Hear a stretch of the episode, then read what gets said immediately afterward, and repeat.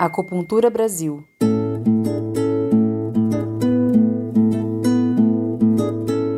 Olá, esse é o Acupuntura Brasil, podcast sobre medicina chinesa. No episódio de hoje, você vai entender comigo a relação entre acupuntura e neurociência, e quem explica é o professor Rafael Vercelino. Eu sou Carlos Alberto Gomes, psicólogo e acupunturista. Sou muito grato por ter você aqui. Toda sexta tem um episódio novo no seu tocador preferido ou no youtube.com/acupuntura Brasil. Esse é o oitavo episódio do nosso podcast e continuamos falando sobre excelência no atendimento em medicina chinesa. Eu converso com especialistas e aprendo junto com você sobre os conceitos e práticas que fazem deles referências no universo acadêmico ou clínico. O bate-papo que você vai ouvir agora foi gravado no dia 19 de julho de 2021 e o meu interlocutor foi o PhD Rafael Vercelino. Como integrar as racionalidades orientais e ocidentais sem perder de vista os seus fundamentos. O que temos a ganhar na clínica quando entendemos que medicina chinesa e medicina ocidental são complementares e não antagônicas, como muitas vezes somos induzidos a acreditar? Ouve aí o que o professor Rafael tem a dizer e depois me conta se virou uma chave na sua cabeça também. Esse podcast é um oferecimento Dux. Muito legal poder compartilhar essa minha busca com outras pessoas e poder receber vocês aqui, professores que se dedicaram tanto tempo, tantos anos e que disponibilizam o tempo né, e, em compartilhar com a gente o conhecimento. Queria agradecer aqui em nome de todo mundo que está nos vendo aí, que vai nos ouvir no podcast também. Muito obrigado. Eu que agradeço é, o convite e o pessoal aí à disposição de escutar esse bate-papo. Professor, você podia começar falando um pouco sobre a sua história dentro da medicina chinesa, né? E afins, né? Porque nem tudo que a gente faz pode ser considerado MTC, isso é uma confusão também. Mas se você puder contar pra gente a sua história, que né, a nossa ideia aqui é entender mesmo né, o caminho que os profissionais trilharam.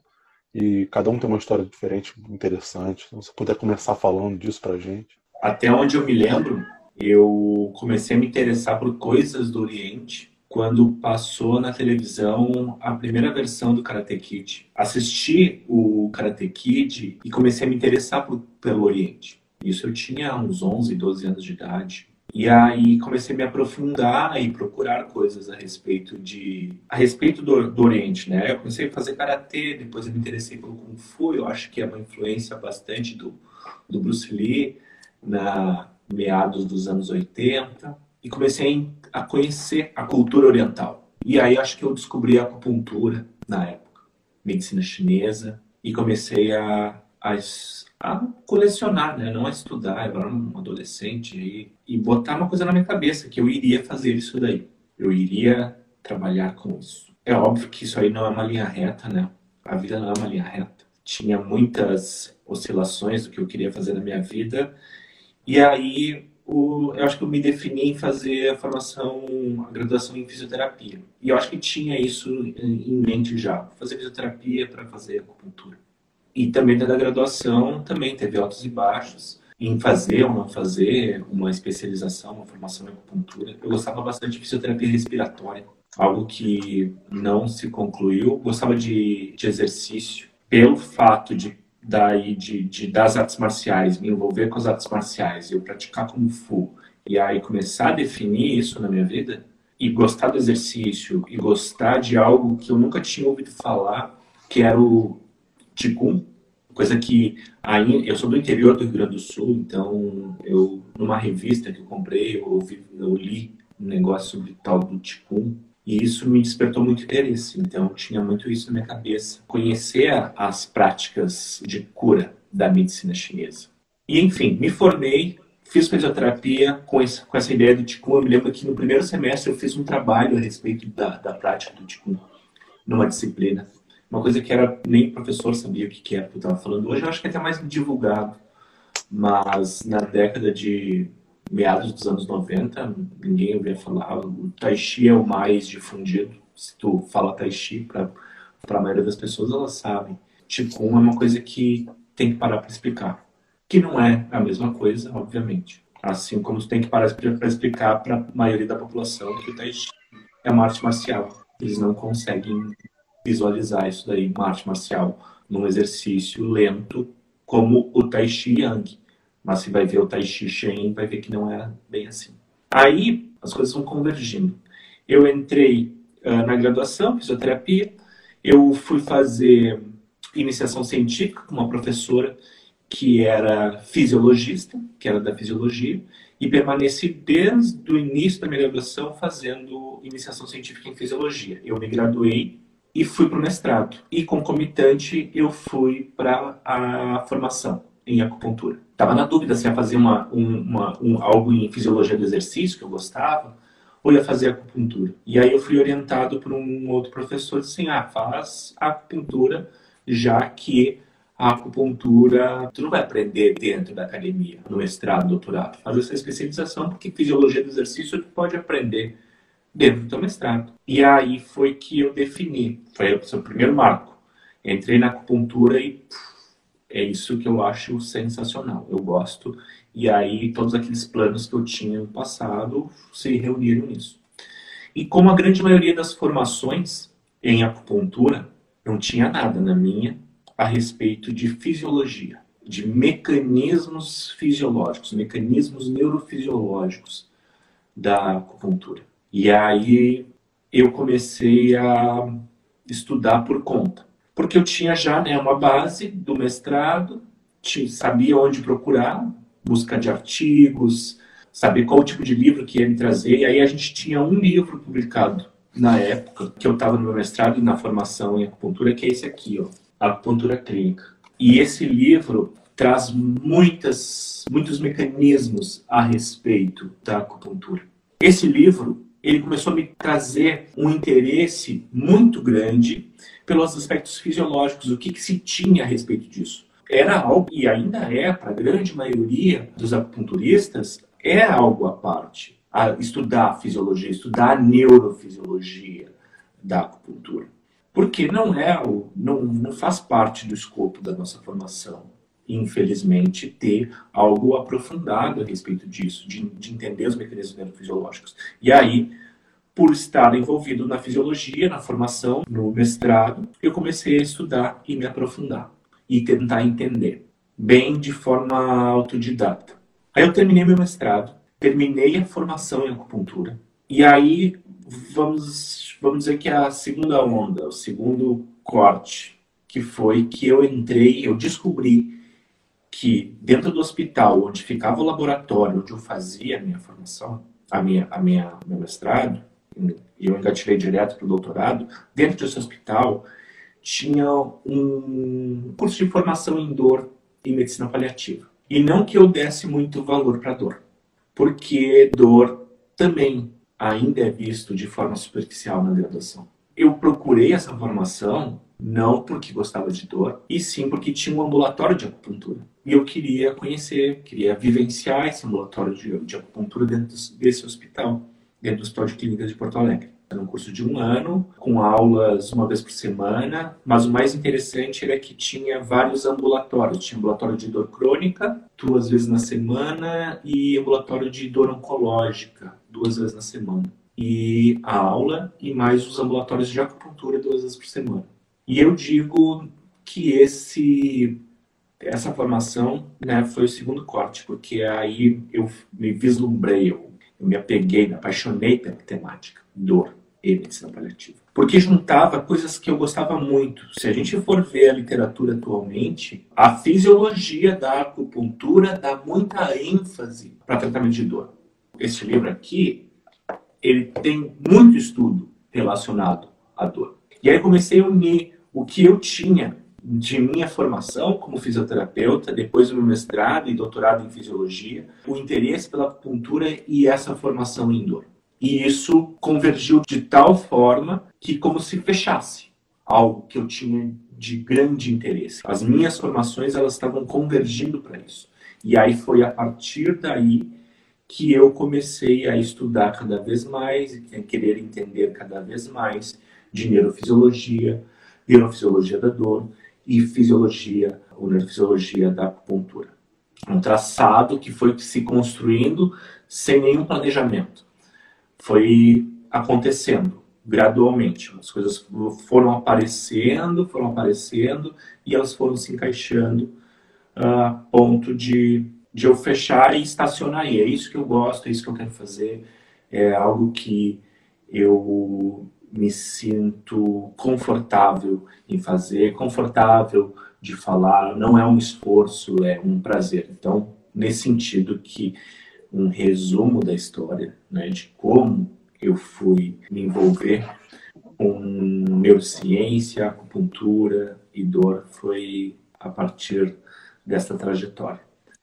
E não que eu deixe de lado a, MTC, isso aqui é uma coisa que também tem que ficar bem, bem claro, porque às vezes a pessoa acha, ó, oh, o Rafael gosta de fisiologia, neurofisiologia, e não gosta de medicina tradicional chinesa, pelo contrário. Eu sou também um apaixonado pela cultura oriental e todo o escopo teórico da medicina tradicional chinesa. Vou fazer uma pergunta, é, pensando naquela galera que está ouvindo a gente, está vendo a gente, que ainda não é acupunturista e que não é é, fisioterapeuta, né, está tentando entender o tema. A sua história na acupuntura ela já nasce dentro de um, um berço, de um estudo sólido de, de fisiologia, que o próprio, a própria formação de fisioterapia já dá, né?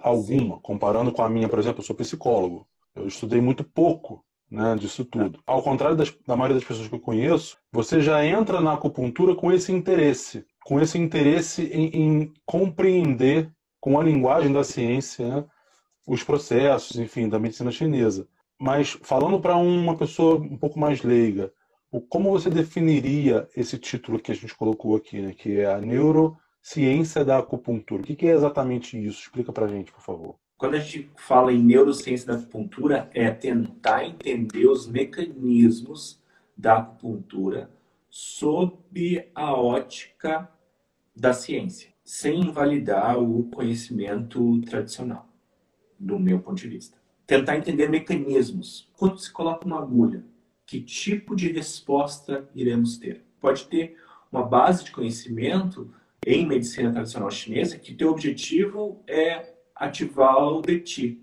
inicialmente. Colocou a agulha, né, fez a manipulação e ativou o DETI. Mas o que é o DETI sobre uma ótica da neurociência? O que, que está acontecendo? Que tipo de resposta a gente vai ter?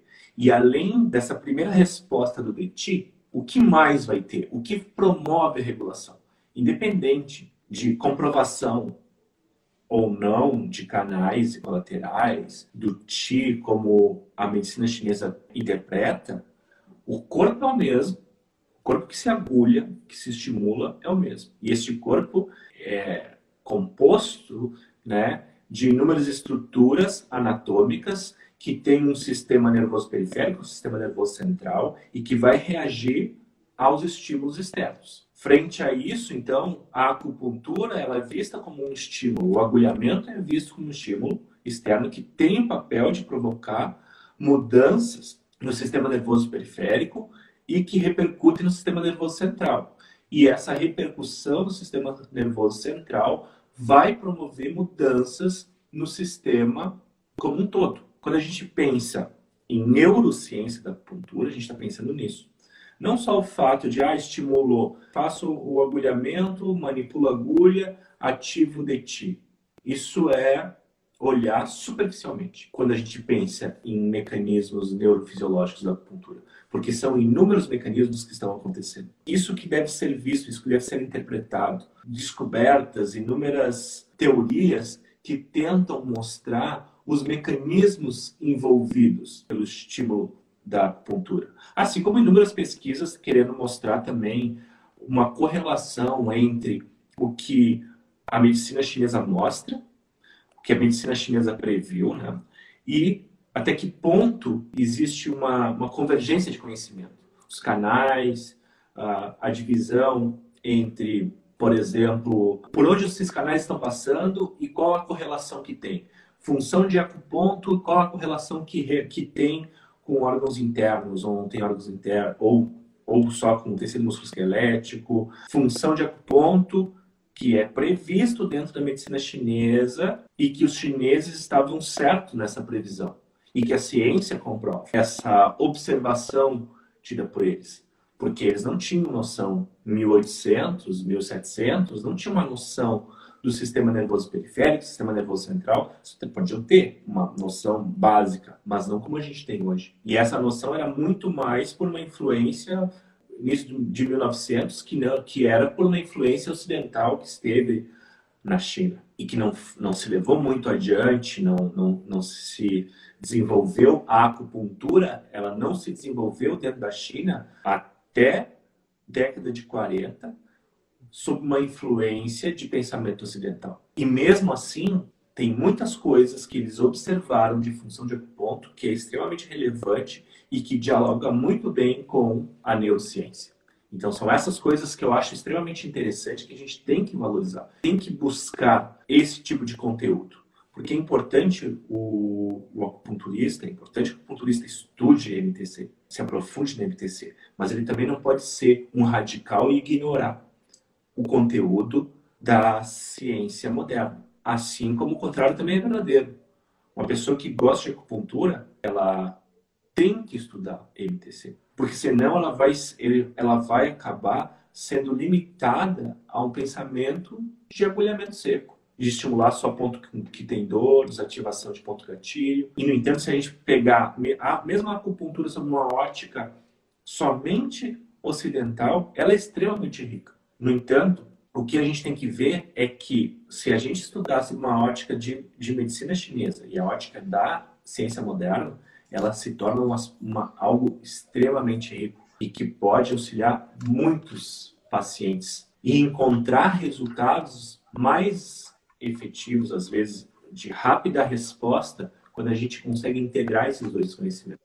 Então, foi nesse caminho que eu tentei desvendar e descobrir como é que funciona, como é que eu posso chegar, como é que eu posso associar esses conhecimentos, como é que eu posso avaliar um paciente dentro dessa perspectiva, para não às vezes entrar numa entrar numa abordagem muito tradicional e às vezes não conseguir a resposta que eu gostaria de ter imediata na primeira sessão. Às vezes, se a gente seguir um caminho às vezes muito tradicional, que é o que aconteceu na minha formação, e aí eu não obtinha o resultado.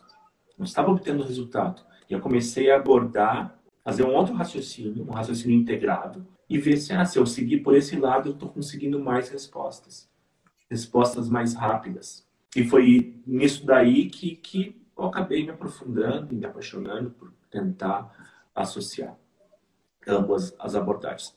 Eu vou fazer uma outra provocação, mas dentro dessa linha, que é exatamente o meu próximo ponto aqui. A gente está falando de excelência no atendimento né, em MTC. Essa é o título da série de, de episódios que eu estou fazendo. E aí, assim, estou entrevistando, conversando com profissionais que são especialistas ou têm é, uma história né, com acupuntura é, de sucesso, enfim. Não é bem o sucesso do mercado, não é nada disso, né? É a ideia de transformar aquele atendimento numa coisa ótima, excelente. Se você tem pouca prática e pouco estudo, você não tem resultado, como você falou. Eu sou acupunturista há mais ou menos quatro anos. O resultado que eu tenho hoje é totalmente diferente do que eu tinha no início. E a gente ouvia isso dos professores, né? O curso vai te dar uma base, mas você vai ter que estudar para o resto da sua vida, se você quiser evoluir. Exatamente. É, dentro do que você está falando, né, de, de ter esse olhar da ciência, da nossa ciência aqui ocidental, integrada a todo esse olhar da MTC, eu queria te provocar aqui para você contar para a gente possíveis viradas de chave na sua prática clínica como que essas ferramentas da medicina chinesa, aliadas ao raciocínio também ocidental, te transformam num terapeuta melhor, sabe? Acho que esse que é o principal Entendi. ganho assim que a gente tem aqui quando entrevista vocês que têm mais experiência, né? Como, como é que aconteceu para você essas viradas de chave, né? E óbvio, para mim vai ser diferente, né? Cada um vai ser diferente, mas ouvir a história de quem já está na frente é muito interessante. Vamos pensar assim, dentro dos mecanismos da acupuntura, a gente tem respostas locais, a gente tem respostas segmentares e a gente tem respostas centrais. Dentro de um aspecto da fisiologia, da neurofisiologia da acupuntura, a gente tem esses três tipos de respostas. Isso está diretamente ligado a como a gente faz o agulhamento. A gente faz o agulhamento local para ter uma resposta local, a gente faz o agulhamento adjacente para ter uma resposta segmentar, e a gente tem agulhamento distal da queixa para ter uma resposta geral ou central. E aí, tendo uh, conhecimento disso e de que como eu vou obter esse tipo de resposta, ligado ao número de agulha, tempo de exposição, tipo de frequência de eletroacupuntura, por exemplo, eu comecei a associar esse tipo de raciocínio e é óbvio que a formação em dor me auxiliou, porque o, acaba, acaba tendo muito paciente com dor crônica ou condições que estão de alguma forma associadas à dor, que a gente estuda no paciente com dor, insônia, ansiedade, depressão, por exemplo. Aí, identificando esse quadro no paciente, eu consigo definir exatamente o que, que eu vou fazer com esse paciente.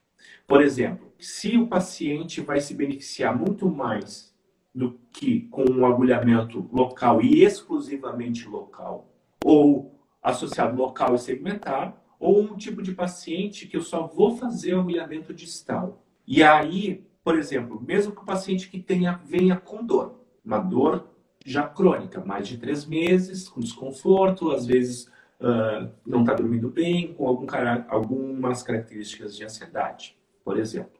Esse conhecimento faz eu ter uma tomada de decisão de que, digamos que esse paciente seja, tenha uma dor lombar, por exemplo, né? Um paciente fictício com dor lombar, com mais de três meses, com ansiedade e insônia. Então, dentro desse conhecimento, a minha tomada de decisão para este paciente na, já nas, nas primeiras sessões não é fazer agulhamento local, porque eu prefiro é, limpar esse quadro e fazer o agulhamento distal, que vai ter uma resposta um elemento distal que vai ter uma resposta em nível central ou geral, e onde eu posso melhorar o quadro de ansiedade, melhorar o quadro de insônia.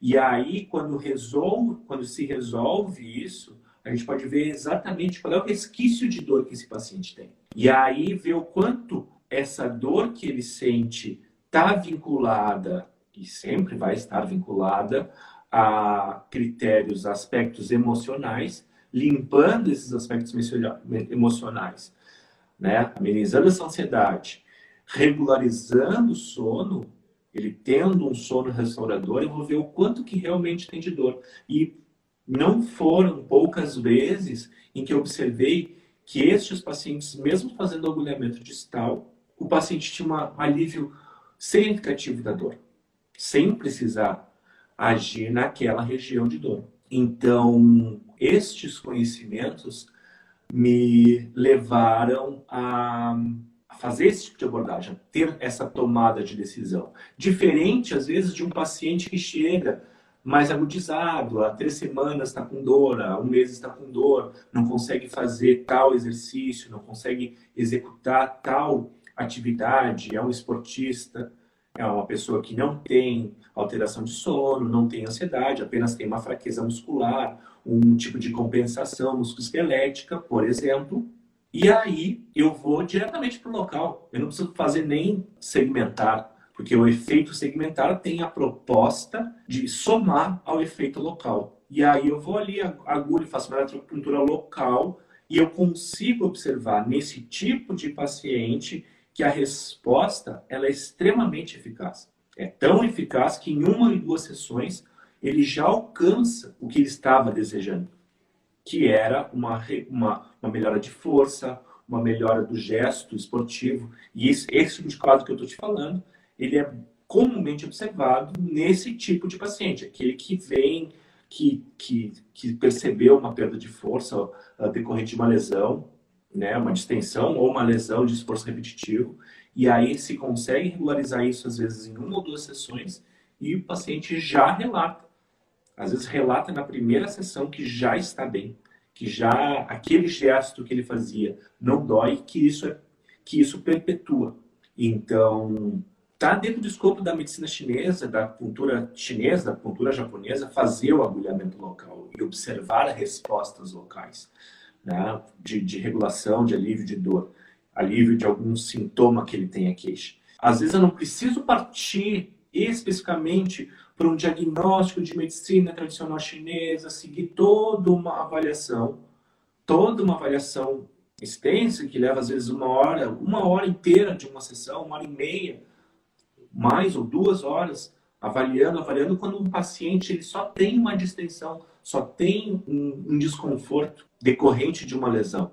Isso aí já está fixado na nossa mente. A gente sabe que a estagnação de Qi, Shui, dentro da perspectiva da medicina tradicional chinesa. E a gente tem que saber que essa estagnação de Qi está vinculada ali a uma lesão, houve rompimento de fibras, surgimento de pontos, gatilhos naquela região que vão levar a um comprometimento musculoesquelético de compensação, um, um, mecanismo de espasmo muscular pelo fato de estar sentindo dor, estar sentindo dor, e aí desativar essa rota a partir de uma perspectiva né, ocidental de desativar essa rota dolorosa, que é tornar o fluxo de ti sangue suave, que é o nosso pensamento da medicina chinesa.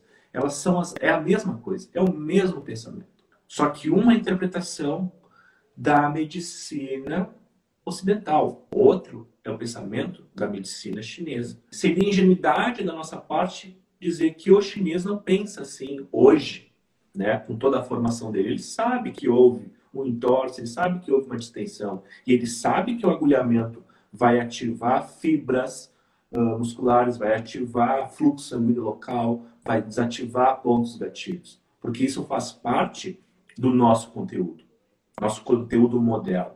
Então, a, a proposta da neurociência, da acupuntura, é isso: é entender de forma global. E esse global holístico não é só o fluxo de Qi, de Shui, não é só todo esse conhecimento da medicina chinesa, toda essa herança que nós temos da medicina chinesa. Mas o global, esse holístico, também é integrar todo o conhecimento que nós temos de conceitos modernos biomédicos. E aí ter o entendimento desses conceitos vai nos acelerar, vai nos tornar mais afiados para dar as respostas que o paciente está desejando. Essa resposta é um alívio rápido, a não ser que ele tenha o interesse de usar a terapia de acupuntura como aquela que ele, que ele gosta, que ele sente bem, que ele relaxa, e aí faz cronicamente as, as sessões, né, e permanece, o que não tem problema nenhum, tem vários pacientes que fazem isso, mas também aqueles que querem uma resposta rápida. E isso é extremamente benéfico e valoroso para o profissional, porque aí ele vai ser lembrado. Esse responde rápido. Eu fiz uma, duas sessões, três sessões e já estava resolvido o meu problema. E aí tu vai ser indicado. E aí, sendo indicado, teu nome vai estar na praça e isso vai reverter né, em arrecadação que é o que o acupunturista quer, quer ser conhecido, quer trabalhar, quer ter mais paciente. Quando você falava, eu estava lembrando de alguns professores da minha graduação que ficavam provocando a gente a pensar fora do formato é, ocidental, né? Uhum. Muitas vezes a gente tem dificuldade de entender né, a, a teoria da, da MTC. Sim. E os professores falam, é porque você não está conseguindo entender na linguagem chinesa, na linguagem oriental. É, e aí a gente se forma é, com o hábito né, de tentar deixar de lado o pensamento ocidental. E aí, aí, aí vem pessoas como você e falam, não, não, peraí, tem que juntar. Até porque na China é assim que eles fazem hoje. Né? Claro. E é o que a gente ouve. magnética, não usar. É, é só pulso é. em língua e já sabe. Olha, tu tem, tu tem uma cirrose, mas como sabe? Né? Não, não precisa fazer ultrassonografia. Aqui, ó, só pelo pulso eu já vi. O pulso ele vai te dar um, um dado a respeito dos, do, do aspecto da medicina chinesa, do aspecto previsto por eles. Pode até dizer, existe disfunção hepática, existe disfunção no Zanfu. Pode até dizer isso, mas não vai dizer o que tu tem. Ele não vai dizer assim, ah, é cirrose, vai dizer, é uma disfunção, é uma, uma insuficiência uh, do, do fígado, né? Não está cumprindo com a sua função adequada. E não hum. só o pulso, associado a todos os sinais e sintomas. Eu nunca fui para a China, mas até onde eu sei, eles fazem isso. Isso aí a gente vê em programas de televisão, mostrando, eles avaliando ressonância magnética, avaliando exames de sangue. Então, dentro da China, sim. Não sei como é que é dentro do Japão. Não sei como é que é. Eu sei que existem diferenças entre as práticas. O grau de, de importância do, de uma prática, a medicina tradicional chinesa e a acupuntura japonesa. Eu acho que a gente tem que levar em consideração, tem que levar isso uh, e não ignorar. Eu também tive professores que mandavam ignorar. Tinha professor que dizia para parar de tomar, para paciente tomar, parar de tomar medicação. Quimioterapia, dizia para de fazer a quimioterapia. Olha, e, e não é não é menosprezar o conhecimento destas práticas. No meu envolvimento com pesquisa, eu eu aprendi que mesmo em pesquisa, tu não deixa de dar um, uma terapia áurea, que é o né, áurea no sentido gold, gold que é realmente eficaz para um paciente para testar outro. Então, no mundo ocidental, a quimioterapia é áurea para tumores. E seria uma incompetência, uma responsabilidade não dar ou orientar o paciente a deixar de fazer a quimioterapia para testar uma erva ou verificar se aquela erva vai ter respostas. Não estou dizendo que não possa ter, mas eu jamais daria esse tipo de orientação para o paciente. Porque, né? E se não funcionar? Porque não existe isso, né? A gente está trabalhando com o sistema biológico, não é matemática, não é um mais um igual a dois. Pode não responder. E aí, se não responder? Assim como a quimioterapia pode não responder. Assim como uma cirurgia pode não responder. Não é uma ciência exata. Então, é extremamente complicado essa, essa situação. E uma coisa, Carlos, eu, eu comecei a mudar esse meu pensamento em relação a, a, a essas práticas, a, a, abordagem da acupuntura, quando eu fiz a formação em dor. Quando eu vi que era possível entender o paciente, ver, dentro desse ambulatório, dentro dos ambulatórios de dor, eu aprendi a respeito de como era ofertada a medicação, quais eram as medicações para os pacientes de dor, e verificava assim ah, que além dessa medicação, a acupuntura também poderia alcançar bons efeitos a ponto de poder, para a dor, poder reduzir, reduzir a necessidade. E a gente encontra um monte de trabalho falando disso, né? principalmente analgésicos, opioides. Então, o paciente que faz acupuntura pode reduzir a necessidade de fármacos opioides. Então, isso pode ser para qualquer outra condição. O paciente tem uma gastrite, precisa usar lá inibidor de bomba de prótons diariamente, toda vez que come algo. A acupuntura pode resolver isso, pode reduzir a necessidade disso. Ah, o paciente precisa tomar remédio para dormir. A acupuntura pode reduzir essa necessidade. Muita gente ainda chama a acupuntura de alternativa. E isso me deixa desconfortável, porque a acupuntura deixou de ser uma prática alternativa no momento em que profissionais uh, graduados na área de saúde, treinados na ciência convencional, começam a utilizar a acupuntura, ela se torna complementar e integrativa. Então, quando a gente fala de práticas integrativas e complementares em saúde, nós estamos falando de uma técnica que não é mais alternativa. A alternativa era quando não havia diálogo entre a ciência moderna e essas práticas. Não só da acupuntura, como da yoga, da meditação, da homeopatia, de outras práticas. No momento em que há um diálogo, elas são integrativas ou são complementares. Então, é uma coisa que é cringe falar alternativa.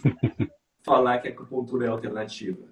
Ela é complementar integrativa, cara, porque no momento que diz assim, o paciente não está alcançando a analgesia adequada com tal medicação, para que dar mais medicação se de repente a gente pode tentar com a acupuntura? Ou então o paciente que toma um monte de quimioterapia lá e para controlar náusea e vômito, para que dar mais uma medicação para controlar náusea e vômito se a gente pode fazer esse controle com acupuntura. Então, isso é o complementar integrativo. Então, quando eu falo dessa, disso aí, a neurociência, tudo isso está envolvendo a neurociência, porque, na verdade, a gente, uma coisa é explicar os mecanismos a partir de um ponto de vista neurofisiológico e entender também como é que ela atua nesta ótica, né, integrativa e complementar senão tu vibra, vibra no alternativo. Ou é um ou é outro. Não é só porque agora a Pix está tá na moda, surgiu, né? A política, o governo apoia ou apoiava. Uh, Pix é acupuntura e eu sou só medicina chinesa. Não. Eu, daí, se eu pensar só medicina chinesa, eu estou pensando alternativo. Porque alternativa ou eu sou de um lado ou sou de outro. Porque é alternativas. Né? Um, dois, três. Qual alternativa tu vai escolher? No momento que eu sou integrativo e complementar, eu estou escolhendo ambas. E eu vou raciocinar e dialogar com ambas. E aí, nesse sentido, um olhar neurocientífico é olhar todo o escopo da medicina chinesa, né, toda a base teórica da medicina chinesa, e tentar dialogar com a neurociência e vice-versa, a neurociência dialogar com a medicina chinesa. E aí a gente vai encontrar muitas coisas, muitas correlações. Não que são todo, que tudo fecha bonitinho, mas nós encontramos muitas relações nesse, nesses aspectos, desde o aspecto de diagnóstico, desde os aspectos de abordagem de tratamento, de funcionamento. Tudo isso tem um porquê. E tudo isso tem um porquê por, porque é o mesmo ser humano que foi observado, tanto pela ciência moderna quanto pela medicina chinesa. É o mesmo ser humano. Então, as mesmas funções fisiológicas. O que diferencia é o olhar que, era, que se tinha. Um é um olhar mais, uh, mais primitivo, mais antigo, que interpretava os fenômenos com base em aspectos filosóficos, e outro que é em cima de um, do pensamento positivista, reducionista, mas é o mesmo corpo, as mesmas emoções, as mesmas funções fisiológicas, os mesmos comportamentos. Então não tem como não integrar isso. É só ter um pouco de boa vontade e dizer assim, olha só que coisa interessante a gente pode ver de um lado, de outro. Eu penso dessa forma. Eu acho que é isso que é o, o a, a, neurociência da acupuntura.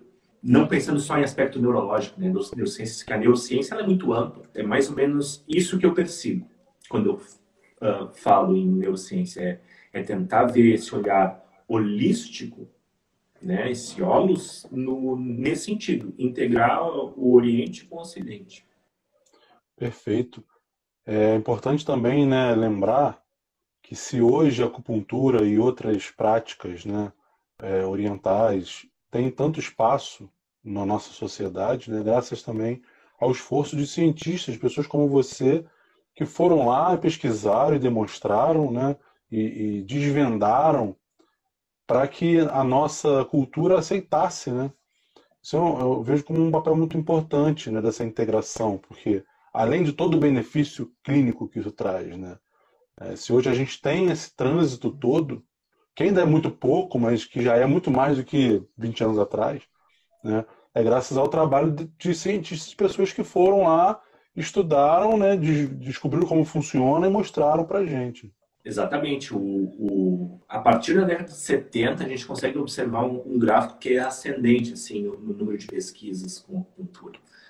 Uma coisa que a gente sempre aprende na formação, na, na, na, na história da, da acupuntura, acho que o presidente Nixon foi para a China. Nessa comitiva tinha um, um repórter que teve uma pedectomia. Fez a pedectomia na China e recebeu, e recebeu acupuntura pós-operatória. Alguns livros de acupuntura dizem que ele recebeu anestesia por acupuntura. Eu acho que os chineses iam ser doidos se fizesse anestesia com um membro do comitê e vai que não dava certo. Então, eu acho que isso foi pós-operatório. E isso foi no início da década de 70. Logo depois, a China começou a fechar relações com os Estados Unidos e China. E nesse mesmo período deu um ascendente, um ascendeu o número de publicações. Então, eu acho que tem muito a ver com isso a, acupuntura ficou famosa porque esse, o James Heston, Heston ele publicou, ele, era do, ele é do New York Times, ele fez uma publicação, ele publicar, foi publicando tudo que ele viu lá na China.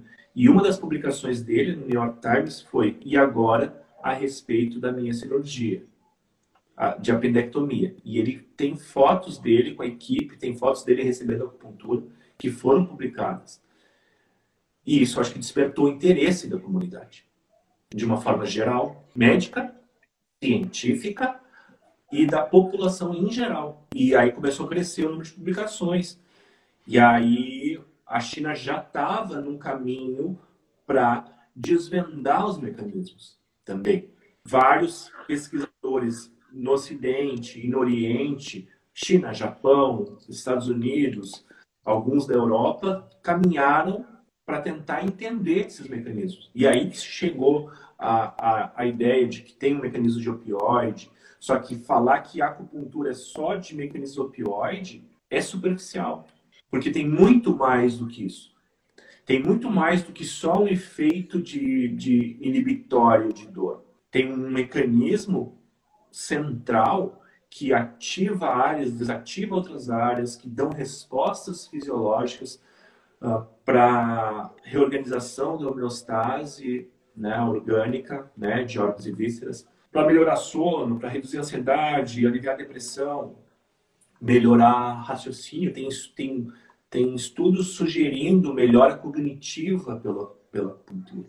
Né? Não é só a redução de pressão arterial ou cura de uma gastrite, mas melhora de atenção, acupuntura uh, sendo indicada não que vai ser o tratamento principal, mas auxiliar lá em pacientes com surto esquizofrênico ou que está com alguma disfunção que não é comum a gente encontrar aqui, mas na China fazem. Tudo isso tem uma base fisiológica, neurofisiológica. Né? A potência mundial ela não ia deixar exclusivamente sobre essa, sobre esse paradigma teórico de MTC se não tivesse fundamento neurofisiológico para indicar né, essas terapias. Infelizmente, a gente não tem isso dentro das formações. Isso tem que ser mudado. Tem que ter mais aspectos de neurociência. Não, eu não estou dizendo que tem que ser interpretado só sobre essa ótica, mas que a gente tem que levar isso. A gente tem que ser de conhecimento geral de todo acupunturista e até pro paciente, que não é só as energias. Eu não gosto do termo energia. Não é só as energias. Não gosto de energia porque eu acho que o Ti não é bem traduzido. O termo Ti não é o mais adequado. Não, energia não quer dizer Ti. É muito mais do que isso.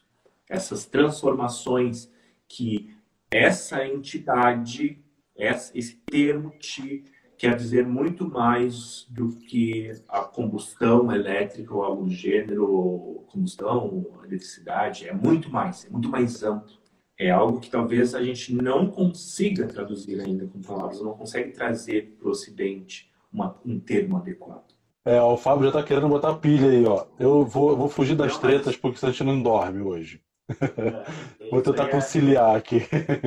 A treta da, da energia, a treta do baço pâncreas, a treta da circulação da sexualidade. Essa é boa demais. Hein? Queria fazer uma última pergunta existe um pouco de preconceito assim da comunidade de acupunturistas. Não sei se eu estou também mensurando mal, mas quando a gente fala de neurociência, de ciência, visão ocidental, isso às vezes cai mal assim. A pessoa fala, hum, não, isso aí não é medicina chinesa, medicina chinesa é tradicional. Só que é um erro em si pensar que a medicina chinesa é só tradicional, porque a medicina chinesa está em evolução e muito. Né? Para citar dois exemplos simples, os, os microsistemas, a aurículo, né, o, o microsistema da orelha e o microsistema do crânio são coisas de menos de 100 anos. Não tem nada de milenar nisso. A aurículo, ela, ela foi desenvolvida como a gente conhece hoje depois da instalação do governo comunista.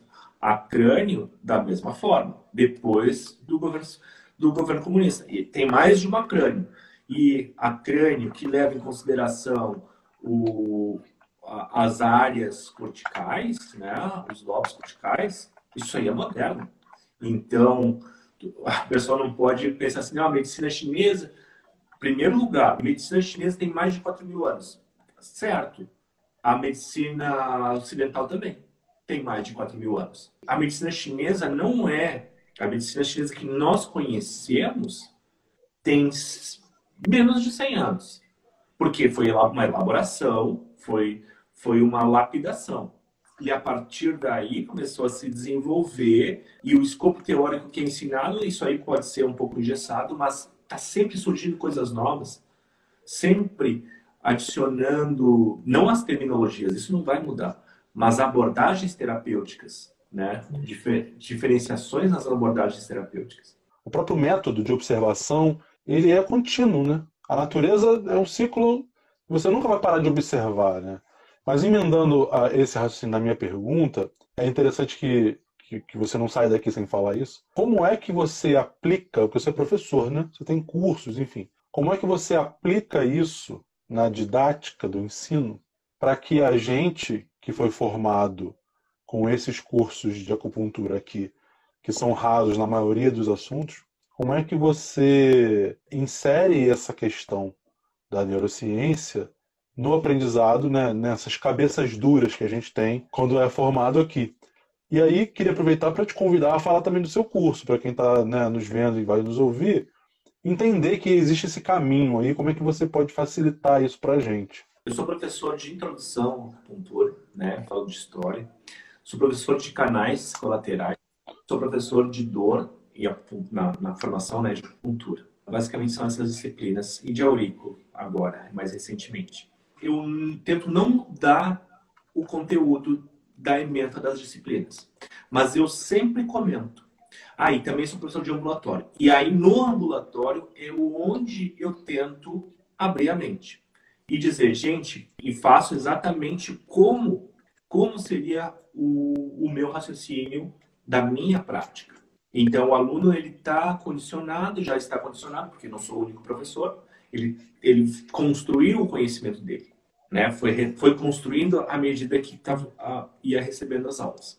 E aí, quando aparece uma determinada condição, diz assim: como é que nós vamos raciocinar neste paciente? Estava atendendo um paciente que tinha, nessa, nessa sexta-feira, no ambulatório, um paciente que, tinha, que tem uh, esclerose múltipla. E aí, a, e a queixa dele, do paciente, era dor lombar e ele não estava conseguindo fazer certos movimentos, perda de, de, de mobilidade do membro inferior.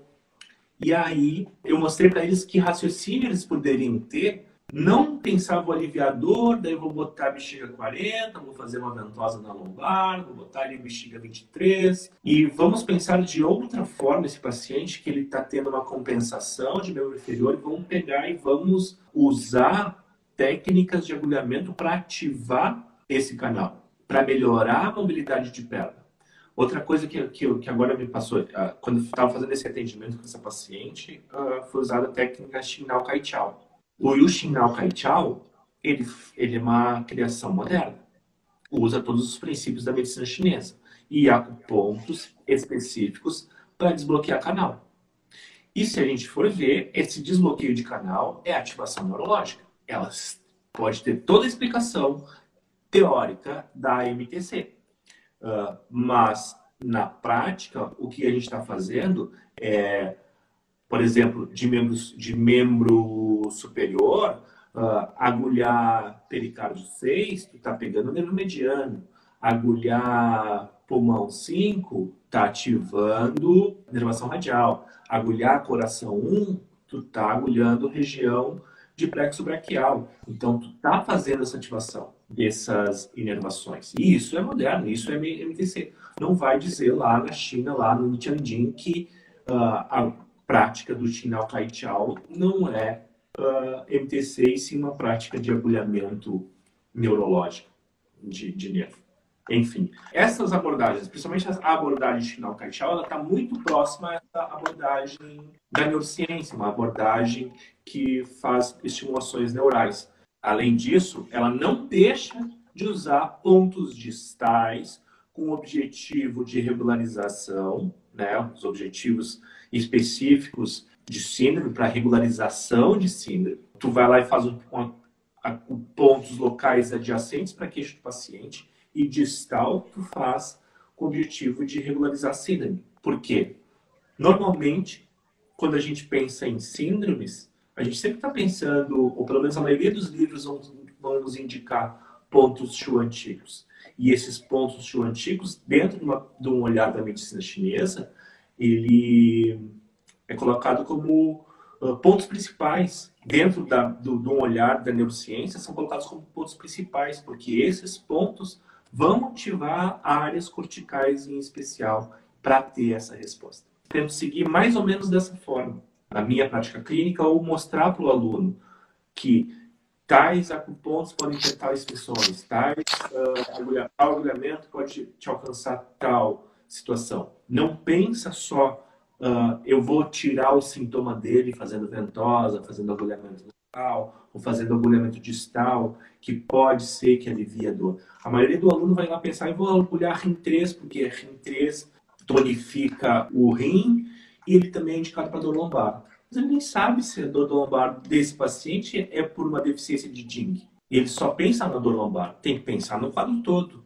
E aí tentar associar tudo isso ao que realmente aparece nele, tanto associado a pontos locais, adjacentes, distais, e associar uma, a real síndrome. Quando se fala integrativo, se fala neurociência, tu não está tirando a síndrome de lado do paciente. Tu, tá, tu tem que levar a síndrome para tua prática. Só que tu tem que pensar também todo o aspecto neurofisiológico. O que tem ali dos aspectos modernos que estão na tua cara. Tu não vai levar, tu não vai deixar de considerar o paciente que tem uma esclerose múltipla e todos os mecanismos fisiológicos da esclerose múltipla. Não pode pensar só em MTC quando tem um paciente com uma doença degenerativa na tua frente. Tu tem que pensar também em aspectos modernos. Então, é assim que eu conduzo, é assim que eu tento levar o aluno para esse raciocínio, para ele despertar que ele tem que estudar isso. Além da MTC, ele tem que estudar mais isso. Porque acaba se acomodando. Se fascina tanto, porque ela realmente é fascinante, acaba deixando de lado esse aspecto. Só que acaba não ofertando o que tem de bom também no outro lado da moeda. Ah, indicar exercício para o paciente, tem pacientes neurológicos ou pacientes com dor crônica. Fazer exercício, fazer tal exercício. Ah, mas aí o, o acupunturista não, fa, não é da área da fisioterapia, por exemplo. Não é da área da educação física.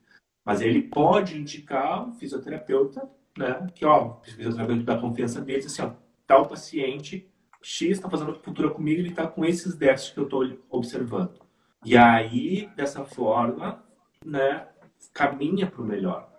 Né? Não é à toa que tem 1 dentro da medicina chinesa. É porque o exercício ele é benéfico. Ele vai ajudar. E a outra parte do, do, da pergunta é sobre os meus cursos. Sobre o curso, né? Eu tenho um curso de neurociência da acupuntura que eu abordo todos esses aspectos. É um curso que é dividido em neurofisiologia da dor, neurociência da acupuntura, que leva o nome, né? E o terceiro é tratamento da dor e, e cuidados paliativos, que onde a gente aborda na, na maioria todos esses mecanismos, todo o mecanismo de dor, todos os mecanismos envolvendo a acupuntura, né, a prática de acupuntura, os efeitos locais, adjacentes e distais, como é que é a resposta frente ao sistema nervoso. O que nós temos dentro da acupuntura que é similar ou que, que, que tem uma convergência, né, consegue dialogar bem com com a medicina, medicina ocidental, o pensamento ocidental, não a medicina ocidental, o pensamento ocidental e o que, que não é, onde tem discrepâncias, onde não tem discrepâncias entre, esses, entre essas duas escolas de pensamento. Eu falo na, nessas diferentes abordagens sem invalidar nenhuma delas, tentando achar pontos em comum. Queria te agradecer aqui, Rafael, pela aula, né, e pelo, pelo, pela conversa. Acho que foi missão cumprida, né? Acho que foi a gente conseguiu dar um bom panorama, né, do que que é a neurociência da acupuntura aqui. Para quem se interessar também buscar estudar mais e para quem está se formando aí como terapeuta, é mais uma experiência, né? mais uma informação importante e um caminho também para seguir. Né? Muito obrigado aí, valeu mesmo. Eu te agradeço, Carlos, é uma satisfação. Eu também sempre me coloco à disposição de ti ou de qualquer pessoa aí que estiver nos assistindo. Podem ficar à vontade, me escrever, tirar dúvidas. Para mim é sempre uma satisfação, um prazer poder ajudar alunos, estudantes, profissionais da acupuntura. É, é algo que me motiva muito. Eu acho que é uma vocação. Gosto se eu não tenho a resposta, eu vou atrás.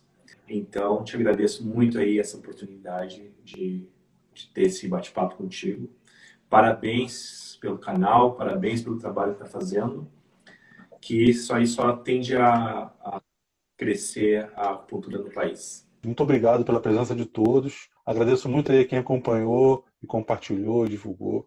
Um abraço a todo mundo, especial para você, professor. Estamos um às ordens. Carlos. Obrigado pela audiência de todos aí. Tchau, tchau. Valeu, cara. Tchau.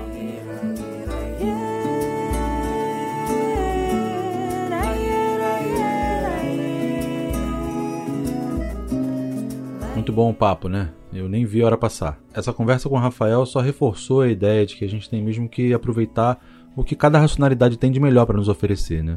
E de acordo com a situação do seu paciente, utilizar a ferramenta que você tiver melhor na mão. Se você ficou com alguma dúvida ou quiser fazer algum comentário, por favor, interaja lá no Instagram através do arroba acupuntura Brasil. E se quiser falar com o Dr. Rafael, é o dr Rafael Vercelino.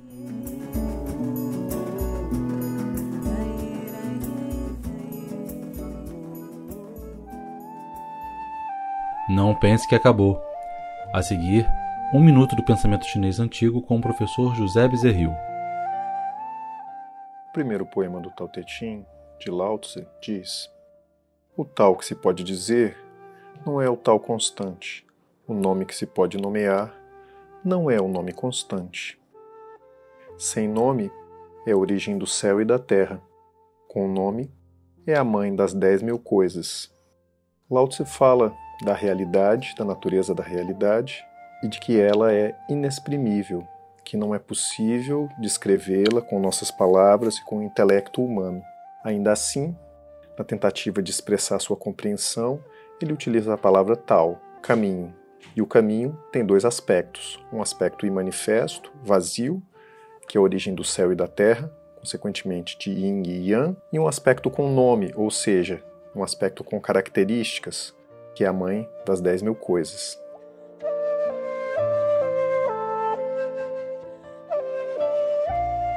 O Acupuntura Brasil é um podcast semanal e você pode ouvi-lo no seu tocador preferido, Google, iTunes, Spotify ou no youtube.com/barra Acupuntura Brasil.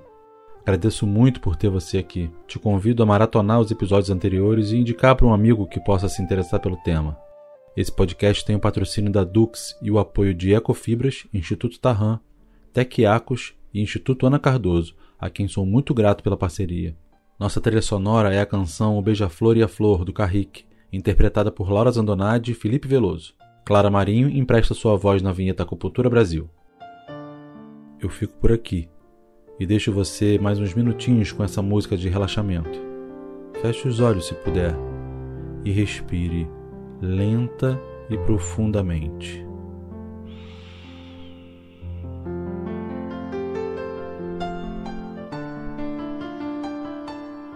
Mais uma vez.